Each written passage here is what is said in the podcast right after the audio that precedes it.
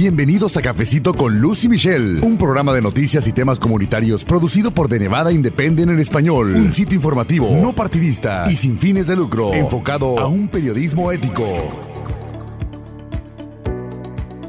El estado de Nevada todavía no está listo para pasar a la fase 3. Ese fue uno de los temas principales que abordó el gobernador Steve Sisolak en una conferencia de prensa reciente y hoy vamos a ofrecerle a usted más detalles acerca de ese y los otros temas que tocó el gobernador con respecto a la situación del estado de Plata en cuanto a la crisis por el COVID-19, incluyendo que viene pronto una sesión legislativa especial. ¿De qué se trata todo esto? Bueno, pues antes que nada quiero darle muchas gracias a usted por acompañarnos y también desde luego darle la bienvenida a Cafecito con Luz y Michelle.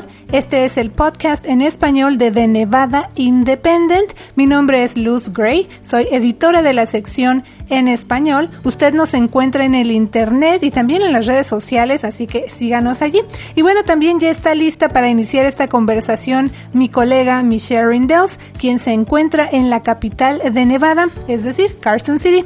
Hola Michelle. Hola Luz, ya estoy lista para iniciar este cafecito informativo. Y como dijiste, además del tema de la fase 3 en Nevada, vamos a estar conversando acerca de qué más dijo el gobernador Sisolak en su conferencia de prensa de este lunes 15 de junio. Yo tuve la oportunidad de asistir y como dio espacio para hablar con los reporteros, le hice algunas preguntas relacionadas con qué va a pasar con un moratorio en casos de desalojo, qué piensa de la respuesta de la Policía Metropolitana de Las Vegas hacia los manifestantes y una recomendación que está pidiendo la liberación anticipada de la cárcel para internos de edad avanzada. Así es, pues es mucha información esto de la moratoria, de los desalojos, de las manifestaciones que ha habido aquí en Nevada pues con respecto a estas noticias también que hemos dado a conocer. Y bueno también nos vamos a dar detalles de esta recomendación donde se está pidiendo que se liberen de manera anticipada pues de la cárcel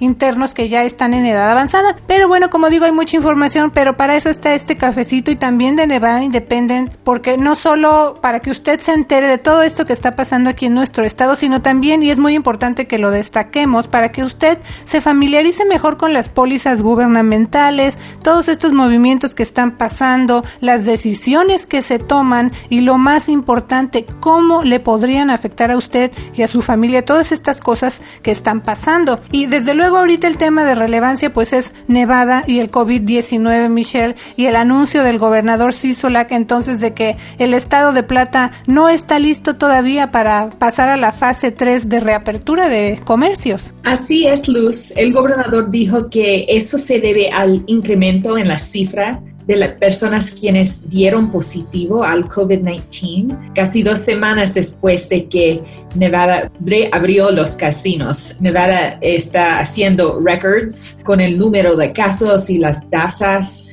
eh, de enfermedades, entonces quieren frenar eh, el proceso de reapertura.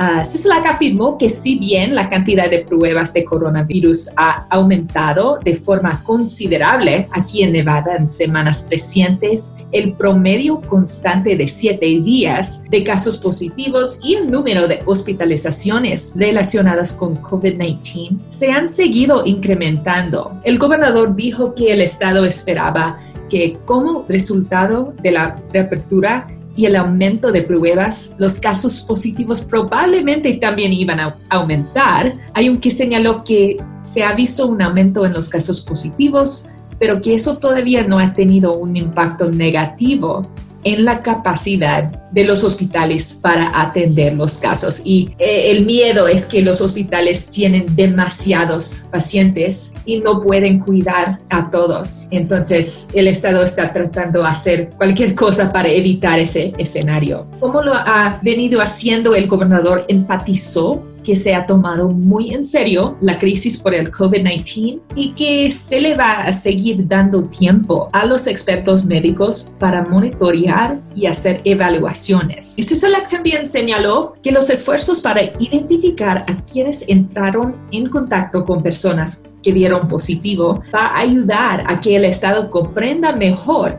qué puede estar impulsando el aumento en casos. Y también eso va a ayudar a implementar una respuesta que sea más específica. Entonces fue así como anunció que Nevada todavía no está listo para pasar a la fase 3. Bueno, pues hay que seguir muy de cerca este paso, esta transición, así que le invitamos por supuesto a que siga leyendo de Nevada Independiente en español y también nos siga aquí en Cafecito. Pero Michelle, entonces además de estos factores que él mencionó en esta conferencia de prensa, ¿cómo se va a determinar cuándo Nevada precisamente va a hacer esa transición hacia la fase 3? Sí, el gobernador dijo que la escala de tiempo o timeline como se conoce en inglés, va a ser dictada por el virus, es decir, el comportamiento en las tendencias basadas en los datos diarios. Anteriormente, Cesla había explicado que quería esperar dos o tres semanas antes de tomar la decisión de pasar a la fase 3 de reapertura. Y bueno, hay que recordar que a finales de mayo Nevada pasó a la fase 2 de reapertura de comercios, incluyendo la mayoría de los negocios estatales, todo eso desde luego pues con límites de capacidad y el requisito de que los empleados usen cubrebocas. Otro momento relevante como parte de esta fase ha sido la reapertura de la industria de los casinos, esto fue a principios de junio, pero Michelle durante la conferencia de prensa también se le preguntó al gobernador acerca de este tema de las mascarillas o los cubrebocas porque muchas personas no están de acuerdo con eso y salen a lugares públicos sin ponerse estas coberturas faciales y eso se ha visto precisamente en los casinos ahora que ya volvieron a abrir. Entonces ha surgido esta cuestión de si el Estado debe emitir o no alguna directiva para que se usen estos cubrebocas. ¿Y qué dijo el gobernador eh, que en esta conferencia de prensa reciente?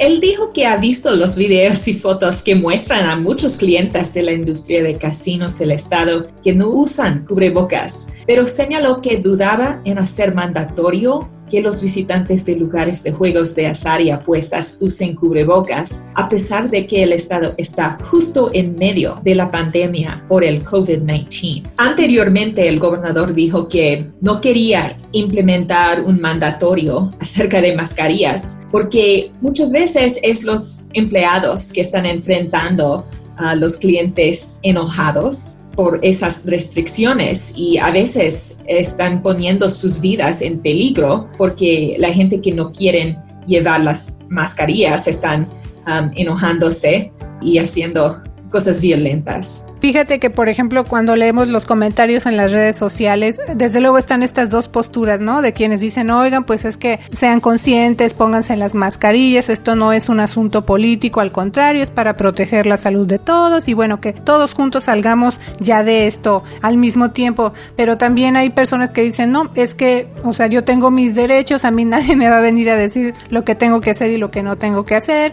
o que las mascarillas son incómodas, en fin, hay varios argumentos, están estas dos partes, pero también antes de pasar al siguiente punto, Michelle, eh, publicamos también una nota de nuestra colega Jackie Valley, donde las autoridades sanitarias aquí en el sur de Nevada están diciendo pónganse la mascarilla, o sea, está viniendo ese llamado precisamente por parte de las autoridades para que se use esta mascarilla, ¿no? Esta cubierta facial. Sí, los, las autoridades sanitarias están diciendo que la gente está muy relajadas en ese momento acerca del virus, porque hay casinos y, negocios que están abiertos y el sol está soliendo y la gente está olvidando que el virus ya existe y ya es tan peligroso como siempre. Y es, entonces están impulsando a, la gente llevar su mascarilla, no bajen su guardia ah, contra ese virus porque estamos viendo que los casos están subiendo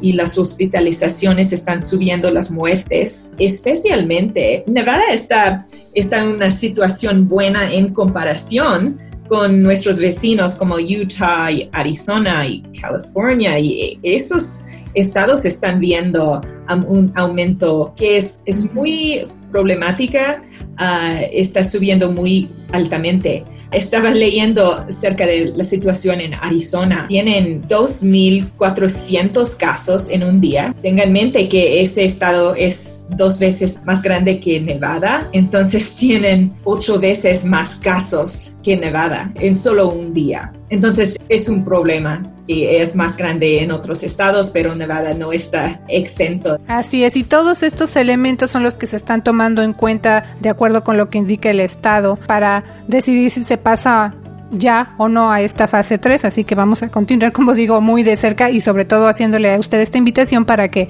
siga pendiente con nosotros. Pero Michelle, yo te quiero preguntar también algo que se tocó en esta conferencia de prensa. El gobernador agregó que en algún momento en este mes de junio, antes de que finalice el año fiscal, se va a llevar a cabo una sesión legislativa especial para abordar un déficit que haya en el presupuesto estatal, que son 812 millones de dólares.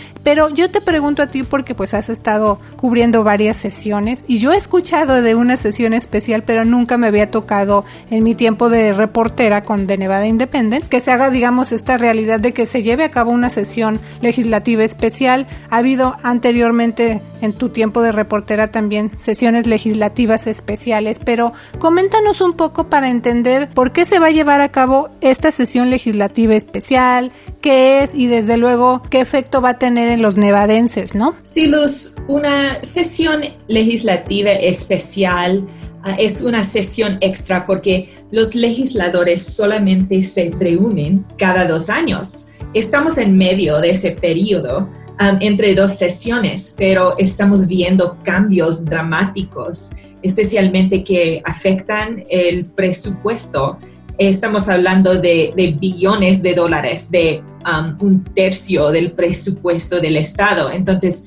uh, esos cambios son tan dramáticos que necesitamos cambiar el presupuesto, hacer recortes, uh, cosas así. Entonces, los legisladores necesitan uh, reunirse en Carson City en persona en las próximas semanas para cambiar el presupuesto y decidir qué vamos a cortar. Son varios elementos aquí que me llaman la atención. O sea, estamos diciendo en persona están las condiciones para que eso sea, pues, en medio de este marco de lo que pasa con el distanciamiento social por el COVID-19? Esa es una pregunta. Y la otra, ¿cuánto tiempo duraría esta sesión especial? Sí, Luz, a veces las sesiones especiales solamente son un día, quizás pueden ser cinco días. No tenemos una cronología exacto en ese momento. Y también es difícil. Estamos en, el tiempo de coronavirus y durante una sesión legislativa hay legisladores, hay cabilderos, hay reporteros, hay visitantes,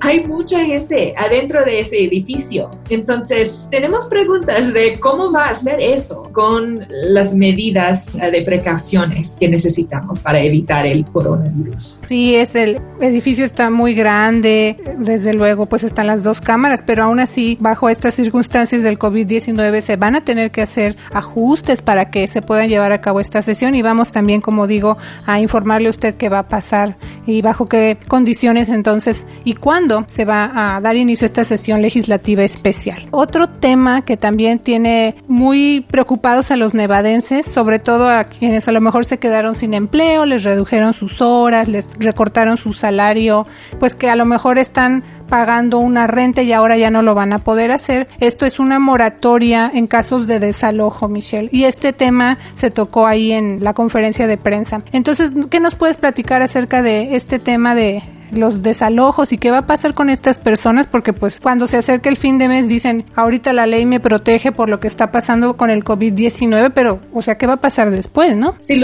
ah, la moratoria de Nevada respecto a los casos de desalojo ah, coincide con el estado de emergencia que declaró el gobernador Sisolak y estará vigente hasta el 30 de junio. Pero cuando pregunté al gobernador ayer qué va a pasar con esa moratoria, él no dijo si se extendería más. Me dijo que habrá otro anuncio antes del 30 de junio en lo que respecta a esta orden. Entonces no tenemos muchos detalles.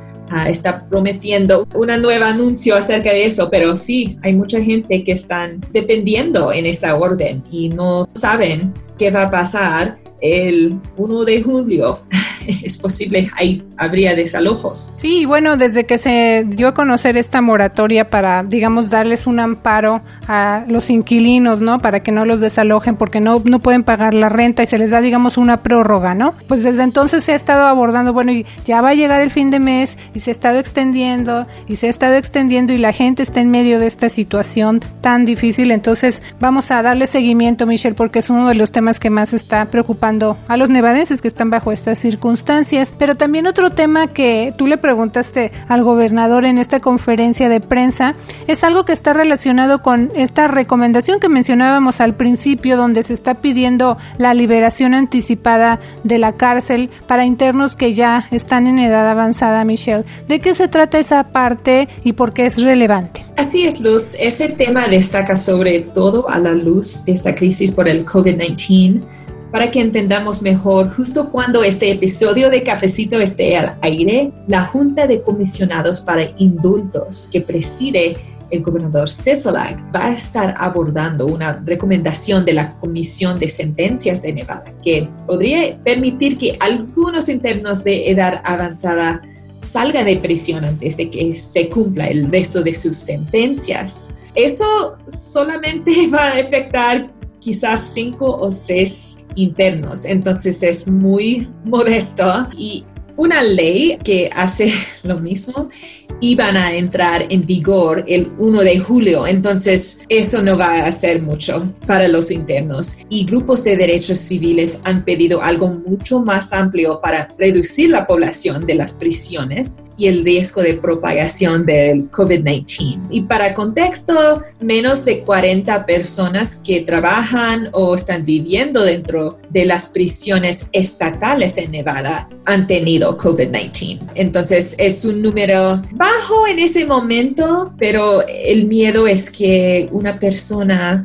se contagia y un grupo muy grande se enferma de una persona. Y bueno, pues también vamos a ver qué pasa con esta situación, porque una de las fuentes que tú cubres es precisamente lo que pasa en el sistema penitenciario del estado de Nevada. Y Michelle, y también otro tema que sigue relevante porque continúan estas manifestaciones prácticamente por todo el país, pero desde luego nos enfocamos en Nevada, es la respuesta de la Policía Metropolitana de Las Vegas a los manifestantes. Hay también mucha controversia. Entonces, dentro de esta conferencia de prensa del gobernador se le preguntó acerca de eso, de, de qué piensa él acerca de la respuesta que está teniendo la policía de Las Vegas con los manifestantes. Sí, Luz, el Departamento de Policía Metropolitana de Las Vegas, conocido como Metro, enfrentó a críticas por su respuesta a las manifestaciones de las vidas afroamericanas importan o Black Lives Matter um, durante el fin de semana, incluyendo el arresto de un defensor público, un abogado, uh, que se desempeñaba como observador legal y llevaba una camiseta roja que lo identificaba como tal.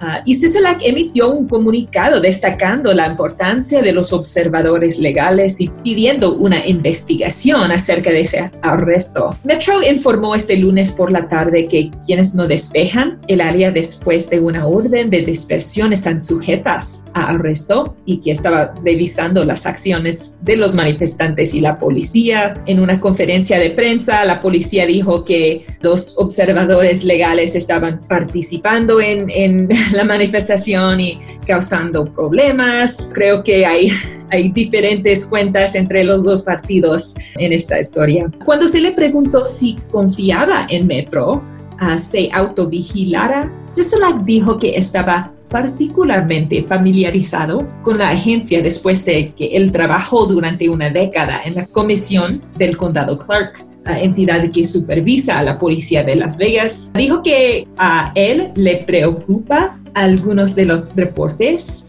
y espere que Metro presente algo y Luego, si la gente no está satisfecha con lo que sucede con la policía, podríamos buscar otras alternativas para investigar el comportamiento de la policía. Y bueno, también el gobernador dijo que si él bien apoya los derechos individuales para que las personas ejerzan precisamente esa parte de salir a protestar, dijo que le molestó ver imágenes de manifestaciones aquí en Nevada donde se veía personas que precisamente no estaban usando estas coberturas faciales y que no seguían las órdenes del distanciamiento social y que bueno, también en este nuevo sistema de rastreo de ya publicamos esta información, rastreo de contactos del estado podría funcionar entonces para determinar si los brotes del COVID-19 recientes, digamos, están relacionados con todo esto que está pasando en las protestas porque muchas personas no están usando su cobertura facial y no están practicando el distanciamiento social, ¿no? Sí, los,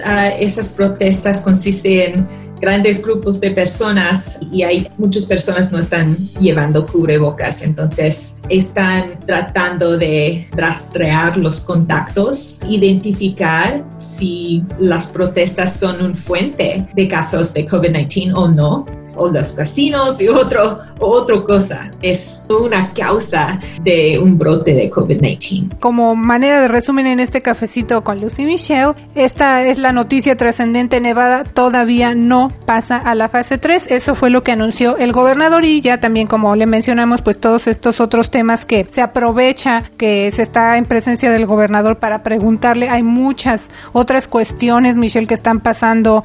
Desde luego toda esta crisis del COVID-19 ha causado efecto en todas las áreas de nuestras vidas. Otro tema, por ejemplo, es el desempleo y también de eso hablaremos en un cafecito próximamente. Y también un anuncio que se dio, por ejemplo, con respecto a la industria de la marihuana, Michelle. Y en eso vamos a hablar próximamente porque tiene que ver con los latinos, ¿no? Sí, los, una acción del gobernador va a tener algo...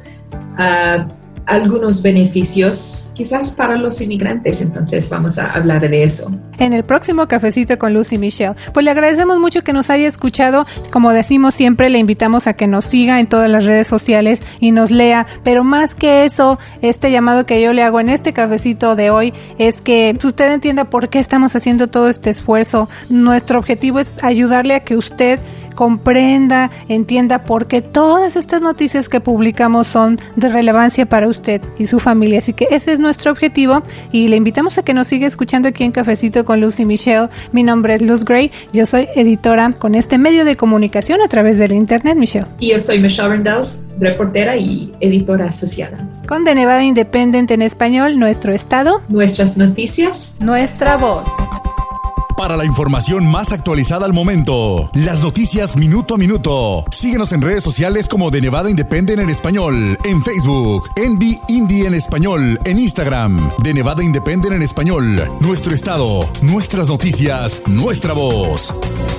Gracias por habernos acompañado a una emisión más de Cafecito con Luz y Michelle. Un programa de noticias y temas comunitarios producido por De Nevada Independent en español. Un sitio informativo, no partidista y sin fines de lucro, enfocado a un periodismo ético. De Nevada Independent en español. Nuestro estado, nuestras noticias, nuestra, voz.